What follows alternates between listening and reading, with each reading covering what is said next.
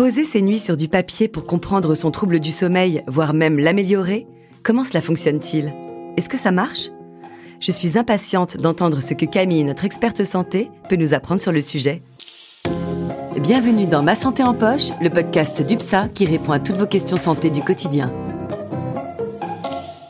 Bonjour Sandra, comment vas-tu? Bonjour Camille, je vais bien, merci. Je suis contente de discuter de l'agenda du sommeil, car après l'avoir évoqué dans un épisode dédié aux troubles du sommeil, j'étais curieuse d'en apprendre plus. Oui, et l'agenda du sommeil, c'est la clé pour retrouver de bonnes nuits. Car comprendre son sommeil, c'est la première étape pour identifier la cause de ces troubles et donc mieux les traiter. Je te propose que l'on regarde ça ensemble? Allons-y. L'agenda du sommeil est un outil double, pour le médecin comme pour le patient. Il s'agit d'un agenda tenu durant 2 à 4 semaines sur lequel le patient reporte plusieurs données permettant d'évaluer la dégradation du sommeil initial et son amélioration au cours de la prise en charge par le médecin. C'est aussi une aide motivationnelle, notamment pour les patients qui souhaitent arrêter les somnifères. En général, le médecin vous remet une feuille d'évaluation sous forme d'un agenda de trois semaines, mais vous pouvez aussi utiliser le support de votre choix, la version digitale ou votre agenda de poche. Et quelle est la méthode à appliquer pour le remplir? Eh bien, on cherche à savoir combien de temps le patient dort, donc il faut indiquer l'heure du coucher et du lever, la durée des siestes s'il y en a, et les périodes d'éveil nocturne. Deuxième donnée évaluée, la qualité de ce sommeil. Pour cela, on attribue une appréciation allant de très bien à très mauvais à la qualité de la nuit et de la journée. La note de la journée reflète ainsi la répercussion des troubles du sommeil sur la vie professionnelle et sociale. Avec ces informations, le médecin extrait le profil du dormeur quel que soit le trouble du sommeil. Insomnie occasionnelle, transitoire ou encore chronique, hypersomnie, troubles du sommeil associés à l'apnée du sommeil, il faut toujours prendre en compte que l'origine des troubles du sommeil est souvent multifactorielle, d'autant plus si le trouble évolue depuis longtemps.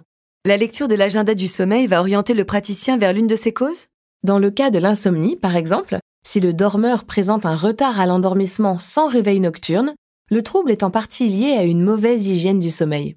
Au contraire, un retard à l'endormissement associé à des réveils nocturnes et sensations de sommeil non réparateurs correspond plutôt à une insomnie liée à l'anxiété. Une fois que l'on a bien cerné le problème, on cherche à y apporter une solution adéquate. En revanche, si un facteur psychologique entre en jeu, on doit avoir recours à une prise en charge plus globale, notamment en psychothérapie. Tu disais tout à l'heure que l'agenda du sommeil avait aussi une action motivationnelle. Tout à fait. Le mauvais dormeur bénéficie également de l'agenda du sommeil car il en intègre les mécanismes. L'analyse de son propre sommeil lui permet d'adopter les bons réflexes et de se voir progresser. On sait d'ailleurs que le changement des mauvaises habitudes liées au sommeil constitue le prérequis de toute insomnie. De plus, lorsque le trouble se chronicise, l'insomnie qui dure plus de trois mois, on a besoin d'encouragement, car l'insomnie nous prend toutes nos forces, et ce d'autant plus lorsque l'on essaye de se sevrer en somnifère. C'est pourquoi l'agenda doit accompagner le patient sur plusieurs semaines si nécessaire. On a alors souvent recours aux thérapies cognitivo-comportementales, alliant psychothérapie et techniques de relaxation, et qui fonctionnent avec l'agenda du sommeil.